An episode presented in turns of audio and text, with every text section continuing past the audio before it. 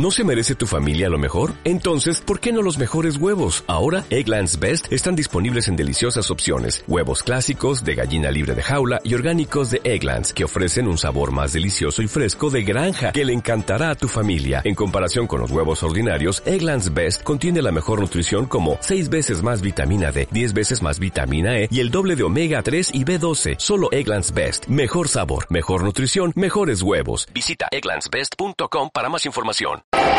Comenzamos, por tanto, la clase de Biología Geología de hoy, de hoy 23 de noviembre y vamos a terminar esta, esta cuestión sobre rocas y minerales. Y precisamente vamos a, a ver a continuación que, fijaos, si nos damos cuenta en todo lo que tenemos aquí, a excepción del papel y a excepción de la madera, todo lo que tenemos en este aula está derivado de una forma u otra de rocas y minerales. Vemos por tanto que el suelo está formado a partir de conglomerados, es decir, son tipos de rocas y sirven para fabricar los setas. Los ladrillos están fabricados a partir de arcilla, que se saca de la caliza. Las losetas que tenemos aquí también son fragmentos de roca. El cristal está hecho a partir del sílice del, cuarzo. Eh, eh, muchos los plásticos son derivados del petróleo. Los, la, la, calculadora es de plástico y de metal. Los metales son minerales. El plástico es derivado del petróleo. Incluso muchas fibras de la ropa son de tipo sintética fabricada a partir de materiales plásticos. Quitando por tanto la madera de, de estas mesas y el papel que tenéis aquí, que está fabricado a partir de celulosa, todo lo demás, prácticamente todo lo demás está fabricado de roca y minerales. Por tanto, imaginaos la, importancia tan grande que tiene esa roca y minerales. Vamos a ver precisamente qué, eh, eh, utilidades da el ser humano a las rocas y minerales. Vamos a leer, por favor, ¿quién quiere leer en ese apartado? Al principio del todo, por favor. Adelante, señor, gracias. ¿Pero qué no, desde el principio estamos empezando apartado nuevo. Utilidad de rocas y minerales. Nuestras casas, los automóviles en los que nos movemos o las carreteras por las que circulan, han sido construidos a partir de minerales y rocas más o menos transformados. De ellos se ha obtenido la mayoría de la energía que utilizamos, incluso también buena parte de los tejidos con los que se confecciona la ropa, las cortinas o las tapicerías de los muebles. El resultado es el consumo de per, cápita de rocas y minerales resulta muy superior al de los alimentos. Las rocas como recurso.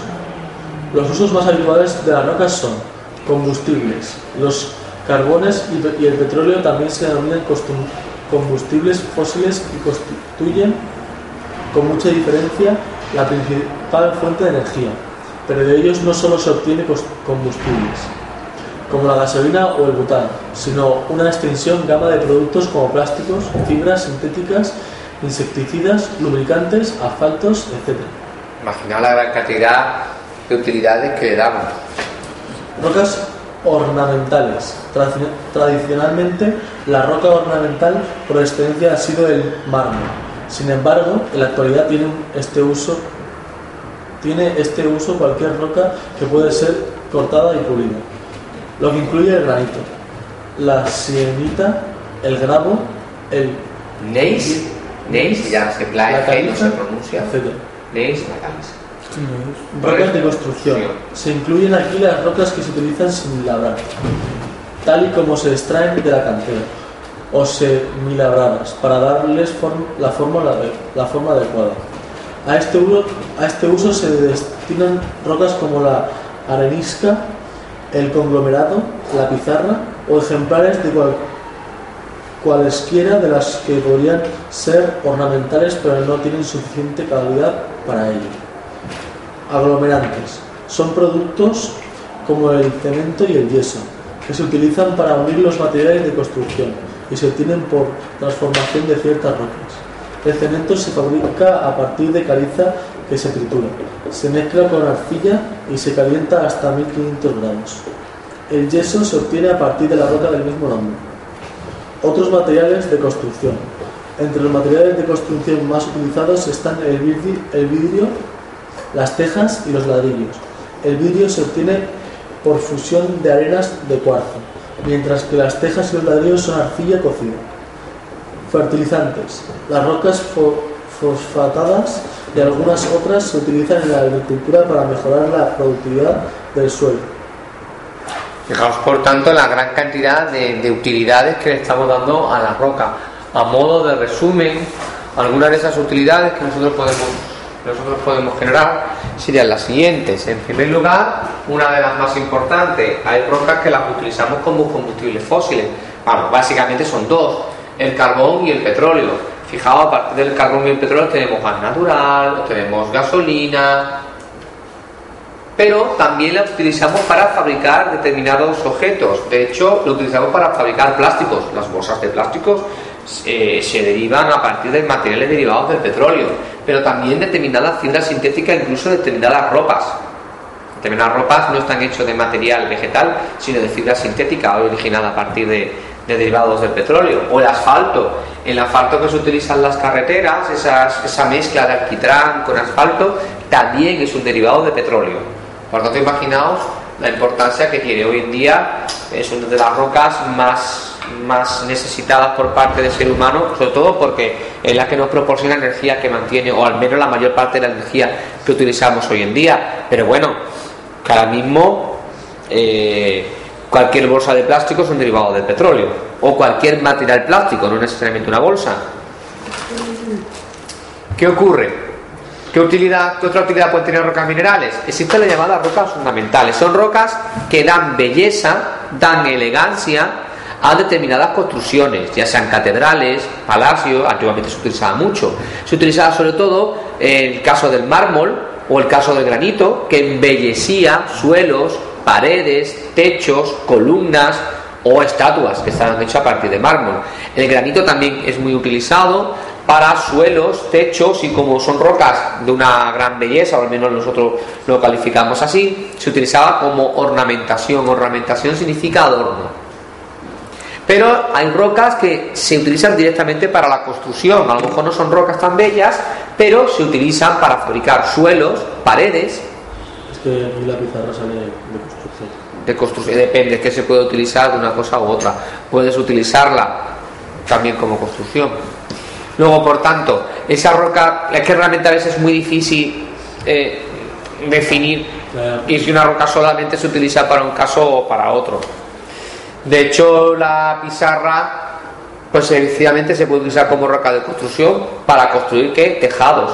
Pero las areniscas, por ejemplo, sirven para construir una especie de, de ladrillos, hablando de distancia, de arenisca. De hecho, hay muchos castillos. He visto estos castillos que a la, lejanía tienen un color amarillento. Están hechos a partir de areniscas. Muchas catedrales, sin embargo, están hechas a partir de caliza. Casi todas las catedrales antiguas, antes no existía el ladrillo, no existía el hormigón. ¿Cómo pueden construir? Imaginaos, sin hormigón y sin, y sin, eh, eh, sin hormigón y sin ladrillos, imaginaos las catedrales y los castillos que construían. ¿Cómo lo construían? Con rocas de tipo arenisca, con conglomerados, los conglomerados que enseñé el otro día, con caliza y lo utilizaban como ahora utilizamos nosotros los ladrillos, como piezas de unión. Los, los, edificios de antes duran más que ahora. Es probable. Ahora, si, si, te das cuenta, o sea, son, son más rápidos y es probable. De todas formas, hay un problema con la arenisca. ¿eh? El problema de la arenisca es que no deja de ser rocas formadas por granos de arena y eso con el paso de los años se va erosionando. Muchos castillos que están hechos a partir de bloques de arenisca prácticamente que literalmente se han deshecho. ¿no? Mientras las que están hechos de caliza duran más. También es verdad que la caliza con la misma lluvia o con los excrementos de los pájaros, como ya comentaba, de las palomas, eh, se pueden meteorizar. Luego también tenemos rocas de tipo aglomerante. En este caso no son rocas que se utilicen directamente como piezas eh, para montar una pared, sino que se utilizan como sistema de cementación. Es el caso, por ejemplo, de la caliza, que aparte de ser una roca de construcción como tal, si cogéis caliza, lo mezcláis con arcilla, es un proceso, ¿no? Y se coloca en un horno, se fabrica cemento. El cemento es arcilla más caliza calentado a 1500 grados.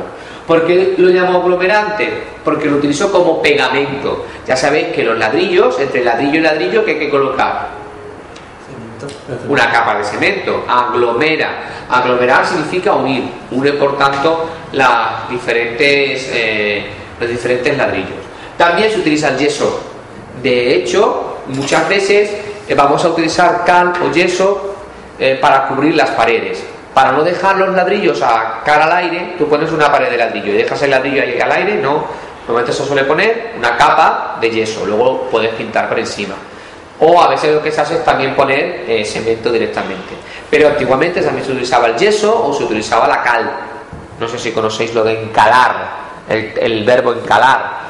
Encalar era colocar una capa de cal sobre las paredes de la casa, porque servía de aislante y aparte la cal era bactericida, mata las bacterias y se utilizaba también como higiene. Los hospitales porque eran blancos, porque las paredes la encalaban de cal y la cal mata las bacterias. Por tanto, la roca la podemos utilizar como ornamentos para dar belleza, suelos de mármol, columnas de mármol, eh, estatuas de mármol, rocas también como elementos de construcción, las piezas, eh, bloques de caliza, bloques de arenisca para fabricar muros o fabricar suelos, por ejemplo, o como aglomerante para unir piezas. Pero las rocas pueden servir para otras funciones en la construcción. Tenemos el caso del cuarzo, y es que el cuarzo, si se tritura y se calienta, forma una masa viscosa que al solidificar forma vidrio. ¿El vidrio de dónde sale? De arenas, de granos de arena. La arena hay que calentarla. Al calentar la arena forma una pasta que además es muy moldeable. No sé si habéis visto estos documentales que se ven a estas personas que van soplando con un tubo largo y van dando forma a las vasijas de cristal o a los vasos. Pero en general, eh, recipientes de cristal o los vidrios. Uy, los recipientes de cristal los vidrios de las, de las ventanas están hechos a partir de granos de arena. Eso sí, elevado a esas temperaturas para que la arena funda. Pero también tenemos la arcilla, que la arcilla, aparte de, de servirnos para fabricar cemento, sirve para fabricar ladrillos. Los ladrillos, esa arcilla cosida. Coges arcilla, le da la forma de ladrillo, lo pones en un horno, lo cueces y se ha formado un ladrillo endurecido, esa arcilla. Y aunque parezca un poco sorprendente, hay algunas rocas que se utilizan como fertilizantes. Los nitratos y los fosfatos son dos tipos de sales minerales que la planta necesita para hacer la fotosíntesis. Pero nitratos y fosfatos hay muy poco hay muy, muy, son dos minerales muy escasos en el suelo. Con lo cual lo que hace el ser humano es extraer eh, en forma de canteras grandes cantidades de rocas. Hay rocas ricas en nitratos y fosfatos. Esa roca luego se tritura y se obtiene nitrato fosfato, lo cual se utiliza para fabricar abono. Abono químico, sería el abono químico, y se utiliza sobre todo eh, en la agricultura para enriquecer el suelo.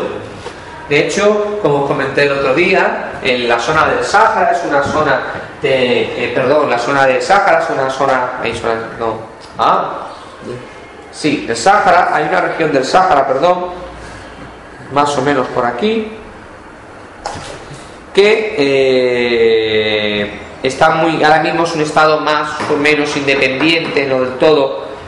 Marruecos está muy interesado en conseguir el control de la zona del Sáhara y podemos preguntarnos por qué, si no deja de ser un desierto, no, no tiene riquezas en cuanto a agricultura o ganadería. Sin embargo, por debajo de las arenas del Sáhara existen grandes yacimientos de nitratos y fosfatos, que eso luego se puede vender muy bien a Europa, a América o a Estados Unidos para fabricar abono que puedan utilizar en la agricultura.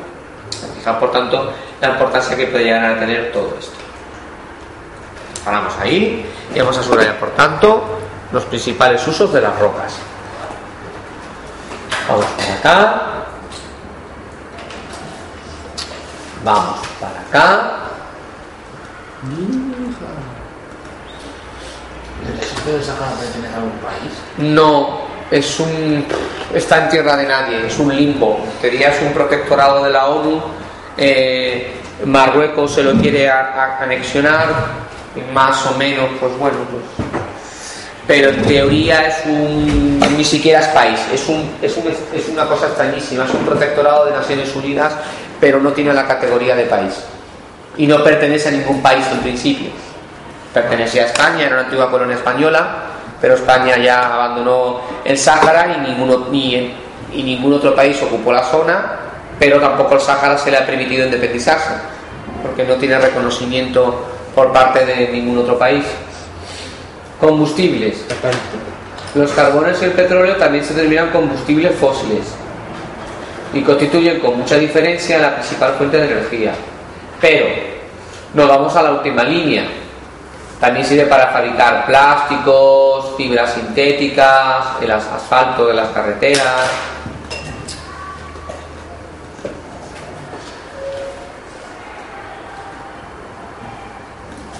Vamos a las rocas ornamentales. Ay, espera.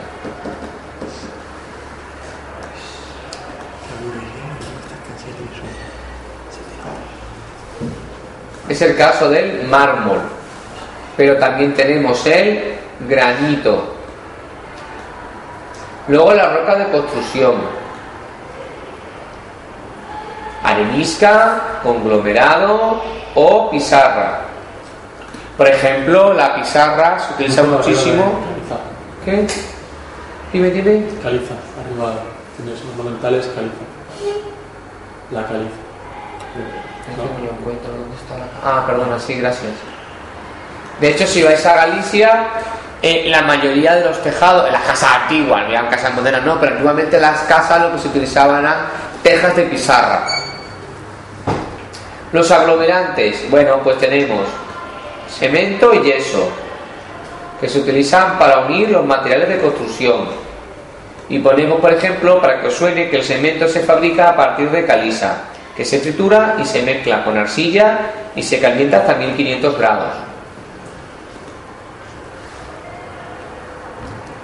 Y otros materiales de construcción,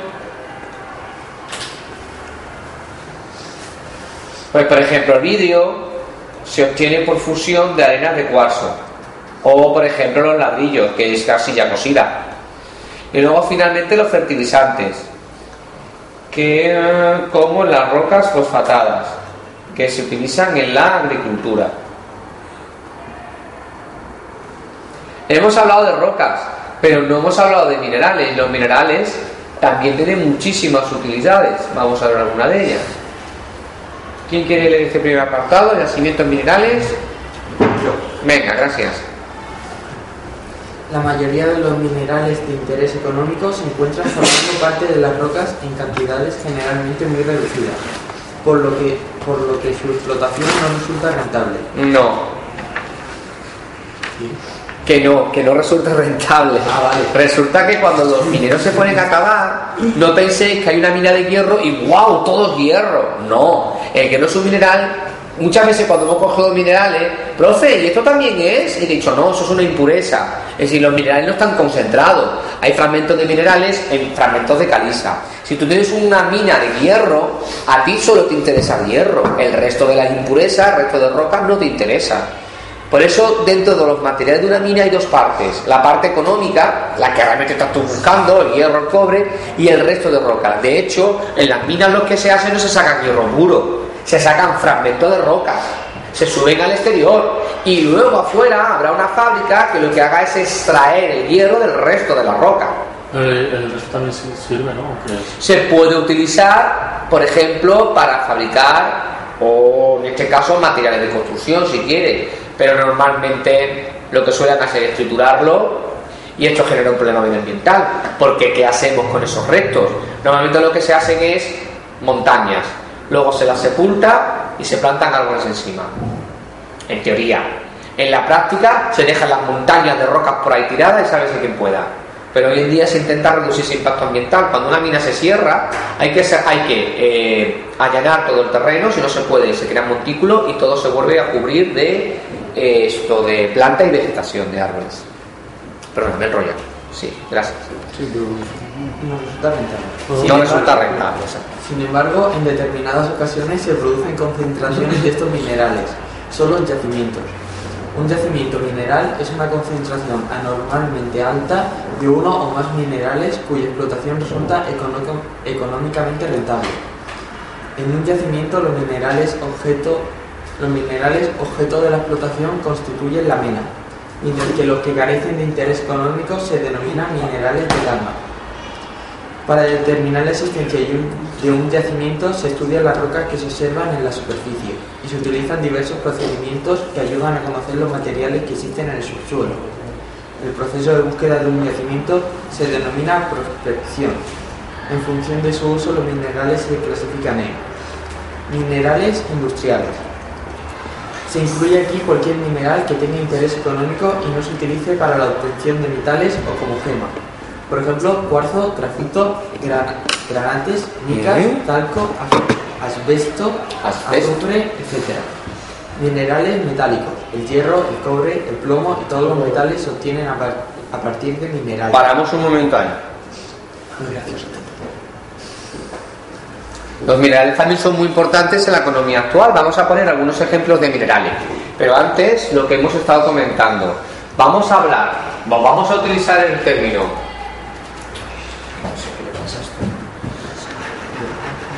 Ah, perdón. Vamos a utilizar el término yacimiento mineral a un conjunto de rocas que tiene una elevada concentración mineral. Como hemos dicho, no es que se excave la mina y todo sea hierro puro y duro. No, hay un montón de roca y de esa roca hay manchas, hay zonas de hierro. Pues bien, un yacimiento mineral es una zona del interior de la Tierra donde hay una elevada concentración de hierro, pero no siempre. De hecho, hay dos partes. La parte del yacimiento que tiene interés económico, la que está formado por hierro puro, recibe el nombre de mena. La parte no tiene interés económico, esa es impureza, el resto de la roca, que no es hierro, que no es cobre, que no es zinc, recibe el nombre de ganga. Siempre de una mina hablamos de ganga mena. La mena es la parte económica, la parte que tú vas a extraer el mineral. La ganga es el resto de la roca que no tiene ningún tipo de utilidad. Como aquí,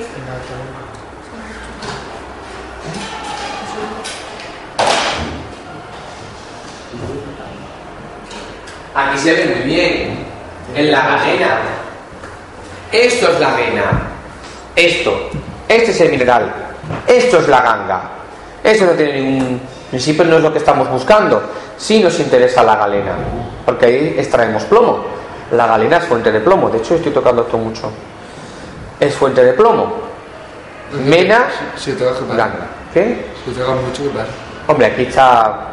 Es, es un metal pesado, es tóxico. Pues cuando lo pasamos nos, nos hartamos eso. Pues sí, la verdad que sí. Pero estáis bien, ¿no? Sí, pues ya está. Chúpalo. La mena, por tanto, es la parte, sería el, donde está el mineral en sí, que en ese caso es lo que extraemos para sacar el plomo, y la ganga es el resto, es la impureza. Esto, profe, pero esto se pinta. Yo decía, no, porque eso es una impureza, eso es la ganga. Bien, ¿qué utilidad tienen por tanto ro- los minerales? Están los llamados minerales industriales, que son aquellos, perdón, aquellos que se utilizan en las actividades industriales, en las fábricas. Es el caso del cuarzo, el grafito, la mica, el talco, el azufre. Hombre, todos estos tienen diferentes utilidades. En la- hay determinadas industrias que utilizan el grafito no solamente para fabricar la mina del lápiz. Hoy en día se están intentando utilizar el grafito como un tipo de membrana, por ejemplo, se me ocurre, ¿no? Un tipo de membrana eh, eh, que sirva como pantalla de ordenador. Es decir, si una pantalla de ordenador de grafito tan fina como esto y que se puede doblar y que se puede literalmente tocar. Sería una pantalla táctil de grafito tan delgada y se puede enrollar. Sería una mezcla entre tableta y papel de grafito. Pues imaginaos por tanto el futuro que nos puede deparar todo esto. Dentro de 20 años me vamos a Va a ser la tablet más grande que haya. Bueno, la tablet. No sé cómo calificarla, No es sé, es que uno lo llamaban tablet, otro lo llamaban una especie de book porque las imágenes que salían era para leer el periódico y se Sí, salía sí. y negro todas las imágenes. de momento se llama bien tipo ebook, libro electrónico. Era enorme. Se Ah, puede no, no, leer. tú cogías ese ¿ah? y le tenías que coger las manos así para cogerlo. Y le- y ves al tío doblándolo haciendo así ¿Y por qué la gente le vende? No No sé. porque necesitará muchos materiales para porque eso al ser tan fino también necesitará tener una gran extensión para meter después todos los cables que tenga por dentro de todo. Entonces necesitará, necesitará mucho. Que no Que creo que no tiene ni cables, fíjate. ¿Eh? Que creo que no tiene ni cables. O sea, me refiero por dentro. Sí, ya te entiendo, ya te entiendo. Va a ser Bueno. así. Otra, otra actividad industrial es la derivada del azufre. Sabéis que el azufre se utiliza para fabricar ácido sulfúrico, que a su vez el ácido sulfúrico es el que vamos a utilizar como componente de las baterías de los coches. El líquido ese que hay en una batería del coche es ácido sulfúrico en su interior, que está hecho, hecho a partir de azufre, que también hay que extraerlo por tanto de mina. Es decir, son minerales que lo utilizamos en diferentes industrias. La industria química, por ejemplo, fundamentalmente. Sin embargo, luego tenemos el caso de los llamados minerales metálicos. Los anteriores minerales no eran de metal. Estos sí. Hablo hierro, cobre, plomo, mercurio, oro. Cada uno de ellos con diferentes utilidades. utilidades. Bueno, el hierro. El hierro nos sirve para fabricar todo tipo de herramientas. Herramientas en la minería, herramientas en la ganadería, herramientas en la agricultura, herramientas en... para electricidad, herramientas en fontanería. Todas esas herramientas son metálicas. Los clavos también. Y ojo, las carrocerías de los coches. Cuando hablo de carrocería me refiero a la cubierta metálica de un coche, sí, pero también de un avión, de un camión, de un tren. La carrocería de los vehículos está hecho de hierro fundamentalmente. Luego tenemos el cobre. Ojo con el cobre. Los cables de electricidad. ¿Habéis pelado alguna vez algún cable de electricidad? Sí. Sí. Por dentro es un hilo de cobre. La electricidad es conducida por hilos de cobre que van dentro de los cables.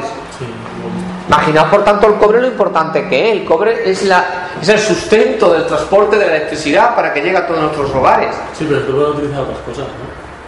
Sí, también se puede utilizar como monedas. Hay monedas de cobre. No, pero es se puede utilizar otra cosa como conductor de... No. Hoy en día es el mejor elemento, no sé si se sacará un nuevo elemento nuevo, pero es el mejor, el ideal para conducir electricidad, cobre. Yo he oído que el oro conducía mejor, pero no lo ponían porque Cuando terminamos el Imagínate todos los enchufes de- de- con cables de, de oro. Pues no, no te va a salir caro la tostadora. No tiene sentido, hay que buscar un mineral, muy buena apreciación, hay que buscar un mineral que permita conducir electricidad, pero que al mismo tiempo, no, es posible que el oro, Pero te ha dicho, no te he dicho el mejor, te he dicho el ideal. O sea, significa que es barato, eh, económico, es, eh, conduce bien la electricidad. que es probable que el oro lo conduzca mejor, pero como bien has dicho Cristian, pero no sale rentable. El otro día estuve viendo un documental sobre, sobre, sobre, sobre, sobre el cobre. Ah, Increíble cómo, o sea, lo que roban y roban los que la cosa. Eh, también salía un poco lo que en Inglaterra, donde está la cámara principal, que- donde se, donde se eleva el dinero del cobre, que eso. increíble. Ve, solo hay que pensar Solo de verlo me dio ganas de dar todas las paredes el cobre. Antiguamente también había, antiguamente también había monedas de cobre, pero hoy en día el- cobre se oxidaba muy rápidamente. Casi todas las monedas son aleaciones de diferentes materiales. Luego tenemos el caso del mercurio, perdón, de- del plomo. El plomo se utiliza en las pilas. El plomo, el plomo, perdón, es uno de los componentes de las pilas y de las baterías que utilizamos hoy en día. Luego también tenemos mercurio, que antiguamente se utilizaba como eh, para fabricar termómetros, aunque hoy en día ya se ha abandonado, hay termómetros eléctricos y digitales. O se me había olvidado también por aquí el caso de, por una parte, las ventanas que se fabrican a partir de aluminio. Por cierto, el aluminio se extrae a partir de la bauxita. Bauxita es el mineral que está compuesto fundamentalmente de aluminio. A partir de canteras de bauxita se extrae el aluminio y a partir del aluminio, hombre, yo he puesto el ejemplo de las ventanas, pero se está intentando utilizar también aluminio como carrocería de algunos vehículos. Porque es muy, muy, muy ligero. Es poco resistente, sí que es verdad. Pero es muy, muy ligero y permite que con menos consumo de gasolina alcancemos una velocidad superior. Porque no es lo mismo mover una carrocería de hierro que una carrocería de aluminio. ¿Los aviones de qué están hechos? Los aviones tienen placas de aluminio. Sí, pero también de. Eh, justamente son de tanque, algo que pese poco, es resistente. Sí. Ahí no hay probabilidad de golpes, con lo cual pueden utilizar, y son láminas de, de aluminio que se van colocando unas sobre otras. Por tanto, uno de los elementos muy importantes, en caso de aluminio y en caso de hierro, fundamentalmente, como hemos dicho, carrocería de ¿Cómo se llama vehículos. eso que se utiliza para las bicis que pesa muy poco? Que con un dedo puedo levantar la bici. La bici de los ciclistas. No lo sé. Ah, ostras, eh. Joder. Es algún tipo de aluminio, creo, ¿no? No. ¿No es aluminio? Es de. Fibra de carbono. Fibra de carbono, es. Fibra de carbono. Pues imagina el carbono, se extrae este tipo de material que es extraordinariamente fino y ligero, que permite, claro, la visión carcasa grande Pero también muy resistentes a los De golpes. eso estaban hechas Sí. las, las, las- Los aviones están intentando ser de fibras de carbono ahora también. Y la- Aluminio y la- fibras de carbono. los misiles y todo eso. y- También, tema armamentístico. Espadas también. Luego, por tanto, ¿qué otra utilidad tienen los minerales? Bueno, luego están los minerales de interés Los minerales de interés para la joyería son aquellos minerales que nosotros le damos gran valor. Es el caso de los rubíes, las esmeraldas, los zafiros, que ya se utilizan pues, para fabricar joyas y objetos preciosos. Y hay minerales de interés energético, como el caso del plutonio y el uranio, que lo utilizamos para fabricar armas nucleares o para eh, como combustible en los reactores nucleares de las centrales nucleares. Vale, bueno. Vamos a subrayar.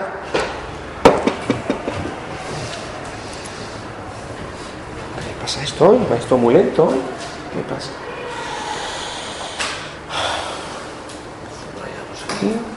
¿Vas a devolver el libro? Sí. Y me Mm, No sé qué pasa esto hoy. Ahora.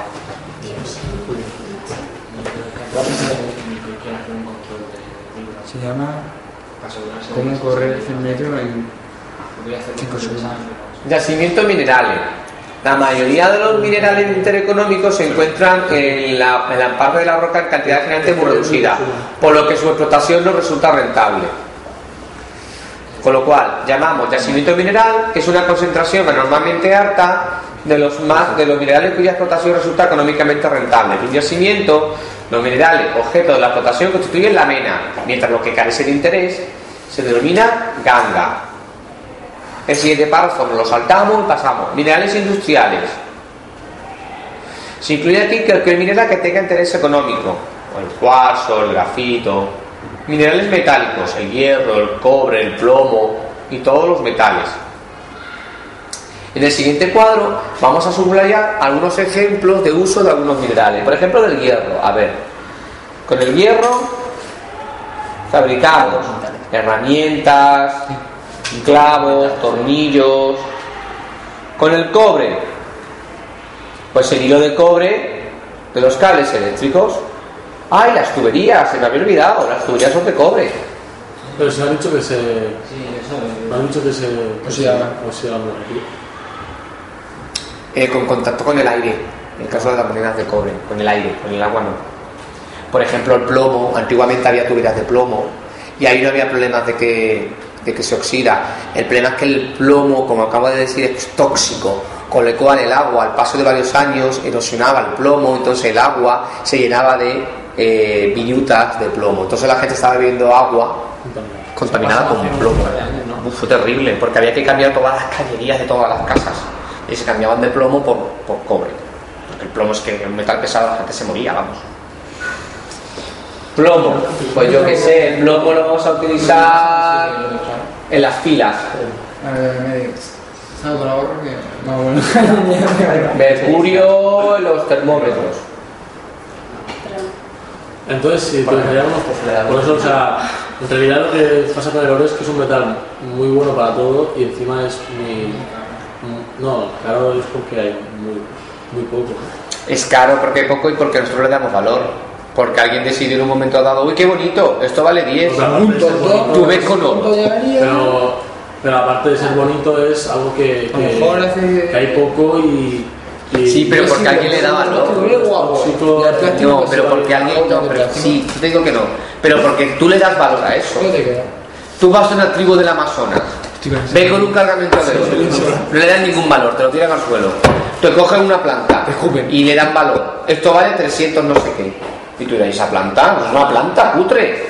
Dirán, ya, pero es que esto tiene una serie de enzimas que nos curan de enfermedades. ¿Ves? Nosotros, le- el oro- Nosotros le damos valor a cosas. En Japón, Un bonsai. Pero A ver. el oro le damos el, el, árbitro, como tú has Si no fuera tan- no, la- es que la planta tiene estas cualidades. Pues el oro también tiene estas cualidades que son de. sí, pero a ti te parece bonito, pero no deja de ser una convexión. Es decir, tú vas con el oro allí y te lo tiran al suelo. Tú vas con el oro a una tribu, a un esquimal y te lo tira al suelo. Hay, hay algo, o sea, hay algo que funcione tan bien como el oro para todo. O sea, el oro Es sí- que Pero el oro para todo, para todo el oro con usa electricidad, pero como tú has dicho, muy escaso. Tiene básicamente el hecho de que le damos valor. O sea, no tiene sentido que ya no se utiliza. Antiguamente se utilizaba el patrón oro. Es decir, un país era más rico cuanto más oro almacenaba. Y dependiendo de la cantidad de lo que tuviera, fabricaba número de billetes. A más lingotes de oro, eras un país más rico fabricabas más moneda, más billete. Porque le dabas valor. Hoy en día se utiliza más bien otras, otras, monedas, otras, otras formas de dar valor a las cosas. Antiguamente las Américas Eh, por ejemplo, los billetes. Esto, este es un billete de, de 100 euros. Ostras, dámelo, dámelo. Oye, que no deja de ser un papel. Tuve con un billete de 100 euros. A Groenlandia. De la de la 1. Te lo tira al suelo. O sea, le damos valor a algo que es un trozo de papel. En Europa se utilizaban las monedas. No existían los billetes. el pueblo que inventó los billetes fueron los chinos. Los chinos fueron los que inventaron los billetes. Cuando Marco Polo trajo billetes de China, mira al pueblo chino, qué amable ha sido, nos han donado 4.000, no sé qué no utilizaban. Los italianos dijeron, esto no vale nada, cogieron y lo quemaron todo. O sea, las cosas, el valor que le damos. Un billete de 100 euros, porque es, porque es, porque es, tiene valor. Porque todos hemos decidido que tiene valor. Si decidimos que no tiene valor, no tiene valor. ¿Por qué no? Porque, es decir, al, final todo son porque lo decidimos, porque nos ponemos de acuerdo. ¿O no? Hay muchos países que tuvieron que dejar de utilizar sus monedas porque perdió valor. Gemas. Con lo bien que estaban con la peseta. Sí. Ahora tú ves que una peseta, sí, puedes ir al Banco de España a cambiarla, tiene su valor. Pero es inferior al euro. Porque el día 1 de enero, porque el día 1 de enero del 2002 decidimos que ya no tiene valor. Y todos nos pusimos de acuerdo. No, porque yo no. Yo vale, quiere decir que, que todo, que veáis porque a veces las cosas son musicológicas, es que no tienen sentido. Pero te a analizarlo racionalmente. no entiendo, si vamos tan mal, han visto que no es la opción y que. Como el plutonio o el uranio.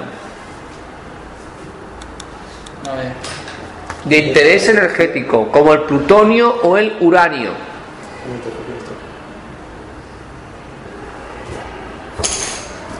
Con esto hemos terminado el tema de rocas y minerales. Para completar esta parte de geología y antes de pasar a los riesgos geológicos, nos queda por ver un proceso que aúna, que une a su vez muchos de estos subprocesos que hemos estado explicando a lo largo de estos temas. Es el llamado ciclo de Wilson. Y el nombre de Wilson es simplemente el apellido del señor inglés que, que diseñó este proceso. El ciclo de Wilson, vamos a ir para atrás, porque lo había dejado, el libro lo había puesto en ese tema, pero yo he preferido dejarlo para atrás. Página 300, 318. Bien, la 18 no la vamos a ver, perdón. 319. ¿A qué me refiero con gran proceso final? Bien, todo lo que hemos estado hablando deriva de una forma u otra del movimiento de la placa litosférica. Y ese movimiento de la placa litosférica muy bien me planteasteis vosotros, profe. Pero si los continentes estuvieron alguna vez unidos y se están separando, llegará el momento que las plataformas continentales volverán a unirse. Sí, y volverán a separarse. Y volverán a unirse. Y volverán a separarse. Y volverán a unirse. La primera persona que eh, cayó en esta, en esta cuestión ideó un proceso que como era un proceso cíclico, que no se acababa nunca, le dio el nombre de ciclo. Simplemente le puso le pusieron el nombre de ciclo de Wilson porque era su apellido, el apellido del señor que diseñó este fenómeno. Que más que diseñó, que describió este fenómeno. ¿Qué es el ciclo de Wilson? Ya sabemos que las placas litosféricas han estado unidas pero se han ido separando y se han ido uniendo a lo largo de los millones de años. De hecho, varias veces, ojo, varias veces han llegado a estar unidas en un único supercontinente llamado Pangea. Pero ojo, que ha habido varias Pangeas y seguirá habiendo varias Pangeas. ¿Y han encajado siempre en, el, en los mismos huecos? No, porque la erosión de los fondos marinos es diferente y a veces al unirse, cuando se vuelven a separar, no se vuelve a separar. Lo que decir, cuando esto se vuelve a separar, nadie te dice que vuelve a separarse por aquí, que igual se separa por acá. Se une, bueno, aquí vemos esta primera pangea, la, no la primera, la última pangea que hemos tenido, cómo se fue fracturando poco a poco hasta la actualidad. De hecho, esto seguramente acabará separándose mal. Bueno, pues el conjunto de procesos cíclicos que conlleva la separación y reagrupamiento de los continentes es lo que recibe el nombre de ciclo de Wilson. Por favor, en la página 319, aquí donde pone el ciclo de Wilson, por favor, Es bueno. pues muy mal puesto. El ciclo de Wilson vais a copiar, por favor, la definición. Conjunto de procesos. Conjunto de procesos cíclicos que explica la fractura y reagrupamiento de los diferentes eh, de los diferentes continentes. Y es un ciclo porque esto está separado. Pero es que esto luego volverá a unirse y volverá a separarse y volverá a unirse. A ver, desde aquí hasta aquí pueden pasar 100 millones de años o más. ¿Y cuándo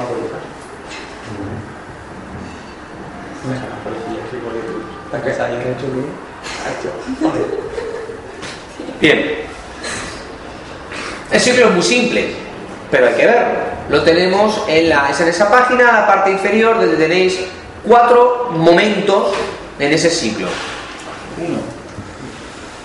Vamos a imaginar que tenemos un continente, pero de pronto, por la zona central o por una zona lateral del continente, empieza a ascender materiales de tipo magma. Recordad que el magma es un material muy ligero que tiende a ascender. Al ascender, fractura la superficie terrestre y se forma un rift.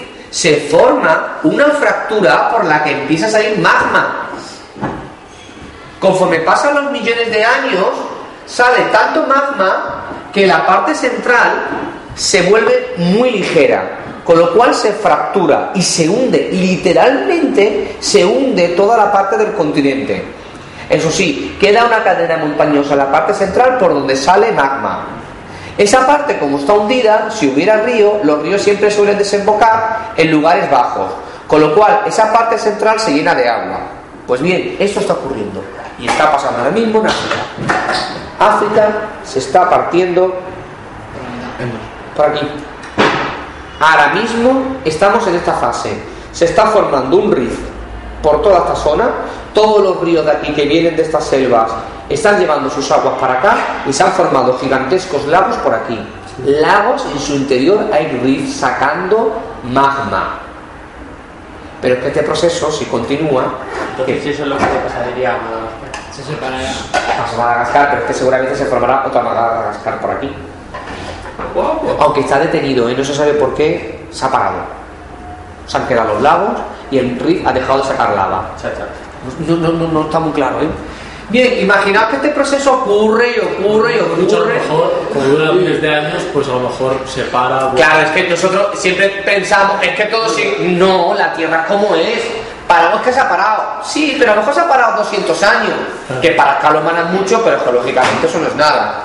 Si eso continúa, si empieza a salir magma, magma, magma, se formará un fondo oceánico. Y cuando se forma un fondo oceánico, por el- como siempre, en los extremos, la placa litosfera oceánica es más densa. Se acabará hundiendo por debajo de otra placa. ¿Y qué ocurrirá? Es como una cinta, una, una cinta de un aeropuerto. Esto va así, pero claro, si esto se hunde, ¿qué hará esto de aquí? Un momento, ¿qué hará esto de aquí? se volverá a unir. Y si se vuelve a unir, se vuelve a formar el, otra vez el continente, eso sí, con una cordillera en medio. Pero es que esto se vuelve a repetir. Volverá a salir magma, se volverá a romper, se llenará de agua, se volverá a separar. Los dos continentes volverán a unirse en un ciclo sin fin. Subrayamos, eso sí, lo siento mucho, lo siento muchísimo, en este cuadro, el ciclo de Wilson, los cuatro apartados, ¿de acuerdo? No. Así se forman los Pirineos. Los Pirineos se formó por el choque de la placa Pues eurasiática, la africana con la eurasiática. Quieto, parados. Coca de nocilla. Al igual. Que sí, que sí.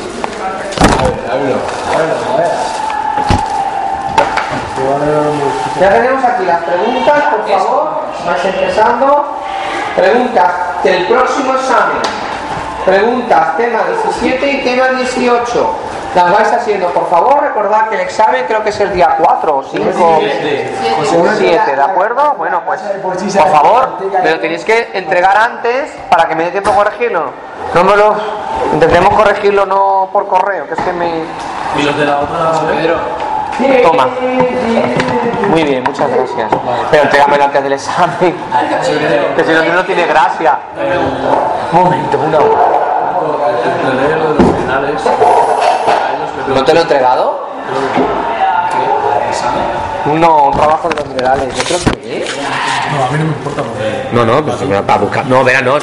As a new Western Union customer, you can enjoy a $0 transfer fee on your first international online money transfer. Send money to your family and friends back home the fast, easy, and reliable way. Visit westernunion.com or download our app today to get started, and your first transfer fee is on us. FX gains apply, not available for credit cards and transfers to Cuba. Services offered by Western Union Financial Services Inc. and MLS 906983 or Western Union International Services LLC and MLS 906985.